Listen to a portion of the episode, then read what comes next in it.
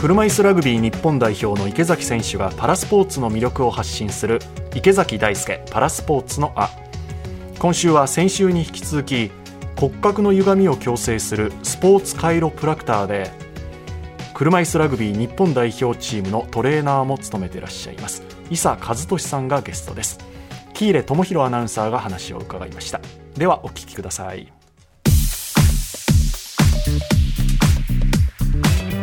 今週はですね伊佐さんの人生そして人となりを深掘っていきたいと思います。水泳のアスリートだったんですよね？そうです。小学校から高校3年生まで水泳をやっていてでその後留学して追加で2年間やっておしまいですね僕の競泳人生は。選手としてはどんな選手だったんですか？僕はね本当にね練習がすごい嫌いで。できることなら毎日の練習楽にならないかなってずっと思いながら練習行ってました。へえでもその留学してまでやっていた水泳ですよね。アスリートとしてはオリンピックとか目指してたと。全国大会とかいろんな大会行ってたんですけれどもやっぱりオリンピックを目標にはしてましたずっと、うん、水泳にとって一番大きい試合がオリンピックなんで。ただやっぱりそこまではまあはるかに遠く及ばなかったんですけれどもなのでその時の夢が残ってるんでしょうね。なんかアスリートと関わった仕事をしたいなっていうのから始まっていきましたで今パラリンピックが車いすラグビーにとって一番大きい試合なので現役の時に達成できなかった思いも自分が選手に乗せながら一緒に頑張っていこうっていうふうに頑張ってきてますね。池崎さんまずアスリート時代は練習あまり好きじゃなかったというはい。そこをまず話してる時に突っ込みたかったなと思ってそんな人が今選手に後悔しないで練習をしろとかいろいろ言ってくれてるっていうのは多分伊佐さんはアスリートとしての立場も分かるしトレーナーとしての立場も分かるからこそ自分はこうだったけども後悔はしてほしくないしっていう自分の中のいろんな思いがあるからこそ多分伝えてくれてるんだなっていうのもすごく伝わったし今となってもちゃんとケアもしてもらってるっていう仲まで行ったっていうのは、うん、なんかあるんでしょうね。パラアスリートと接する時に特に心がけていることとかありますか？そんなにパラアスリートと考えないようにしてます。アスリートとして考えるようにしてます普段から一緒に時間を過ごすわけなので、はい、いろんなサポートをするチャンスはいっぱいあるじゃないですか、はい、その時にどんなこと考えてるんですか？あの何か言われたら手伝おうぐらいです。ああシンプルです。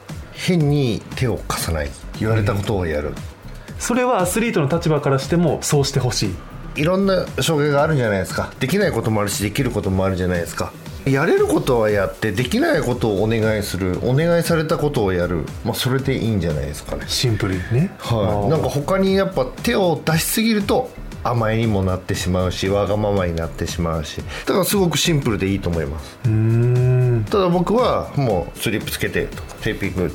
あれしてこれしてって。まあ僕はよく言いますけどね、うん、コミュニケーションのためにね。そうです、コミュニケーションのために。言い方お願いの仕方はどうですか池崎さんの？いやそれは上手ですよ。あ上手なんですね。そら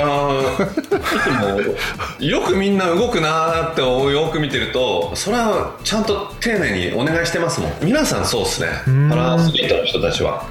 やってもらって当たり前って考えてる人がいないのでこっちもやってあげることが全然苦痛じゃないしそれがあのすごいパラアスリートの人と関わっていて気持ちのいいところだなと思いますもともとオリンピックを目指していたアスリートとしてオリンピックとパラリンピックってこうどう捉えてますか？これに関わる前はやっぱりオリンピックとパラリンピックはまあ別のものでしたけれどもスポーツの違いなだけでもう僕の中ではもうそんな大きな違いはないですね。うん。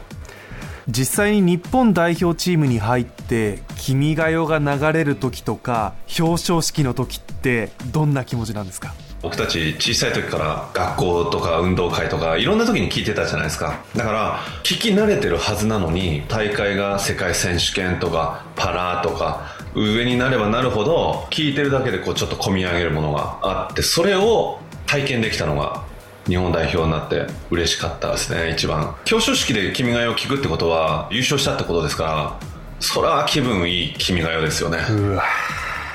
それはわかります。僕のやる気スイッチも「君が代」ですよね。へえやっぱ本当泣きそうになります。そうなんですね。そんな中で10月の8日から17日にデンマークで車椅子ラグビーの世界選手権。え？ええはやめてくださいよ。今日はその話のためなんですから、はい。一番の中心です今はい日の、わかりました。世界選手権、はい。池崎さんにとってこれどんな大会ですか？前回実は日本代表優勝してるんですよねまあ、いろんな国が来る中でそこで勝ってどう世界ランキング1位をキープできるかまた自分たちがちゃんと成長してるのかどうなのかグランドチャンピオンとしてまた連覇できるのかっていうところでちょっと気合の入ってる大会ではあります。すごい立ち位置ですよね。ディフェンディングチャンピオンかつ世界ランキング1位だけれども東京パラで悔しい思いをしたっていう。いろんな国が来るからその国に対して自分たちの強さをしっかりアピールして結果を残すっていう。まあそういうところではやっぱすごく今年一番のパラの次に大きな大会でもあるんで連覇と世界ランキング1位をキープする、キープをし続けて初めて喜べることだと思うし名誉あることだと思うので、まあ、そこをしっかりやっぱ取りに行きたいなって僕は思ってます。伊佐さんいかがですか？僕も前回2017年の時も行かせていただいたんですけどもやっぱり2位以下の人が優勝を目指して頑張るのと優勝しているチームが優勝し続ける大変さっていうのは全然違うと思うんですよ。パラでは悔しい思いもしましたけども前回の世界選手権で悔しい思いをしてるチームがまたあと日本で来る中僕たちがその努力よりも上の努力をして勝ち続けていけるかどうかっていうのが日本にとっていい練習になるんじゃないかなと。やっぱり今まで日本はどっちかというと追いかける立場でしたからそれを一つ一つ叩き潰していくのができるかどうかっていうのを楽しみにしています。最後に伊佐さんの今後の夢目標を教えてください。やはり2024年パリのパラリンピック車椅子ラグビーの日本代表スタッフとして出るっていうことですかね。東京で出れて僕のずっと小さい時からの夢だった日本代表でオリパラに出るっていうのは達成はしたんですけどもやっぱりコロナ禍であり開会式に出ても観客がいなかったりとか制限された中だったので十分なこうパラリンピック感っていうのを味わえなかったっていうのと優勝しなかったできなかった3位だったっていう悔しさもあってそれが今の僕の目標になってます。池崎さんも2024年大きいですよね。いや大きいですよ。リオでもどう東京でもどうって自分たちはやっぱりどうまでしか力がなかったっていう。もうホームで取れなかったらアウェーで取るしかないんですよ。パリでしっかり同じユニフォームを着て最後その優勝して国歌を聞いて今までにない喜びをやっぱり味合わせてあげたいしこんな真面目な話したの本当初めてじゃないかっていうぐらいな、はい。まあ、恥ずかしい。はい、ちょっと恥ずかしさもありながらちょっとねいろいろ聞けてよかったなと思ってますんでこれからもよろしくお願いします。よろしくお願いします。ぜひお二人の絆でパリ金メダル期待してます。頑張ってください。はい、はいありがとうございます界ランク1位として優勝し続ける難しさ。なんか池崎さんがこうグッと気持ちが入って早口になっていくあの時になんかこうなんか 熱すごくねねそう熱感じましたよ。はい頑張ってほしい。本当です、はい。その池崎さんたちが出場する車椅子ラグビー世界選手権は日本時間の10月10日月曜日からデンマークで開催されます、日本代表の初戦コロンビア戦は日本時間の翌11日火曜日です、午後6時45分11日火曜日の6時45分から行われます、これあのライブ配信をするということは決まっているようですが、はい。何を使ってのライブ配信というのはまだ発表されていませんので、はい。詳しくは日本車椅子ラグビー連盟のツイッターもしくはホームページで確認してみてください、はい。ぜひ応援しましょう。応援しましょう。以上池崎大輔パラスポーツのあでした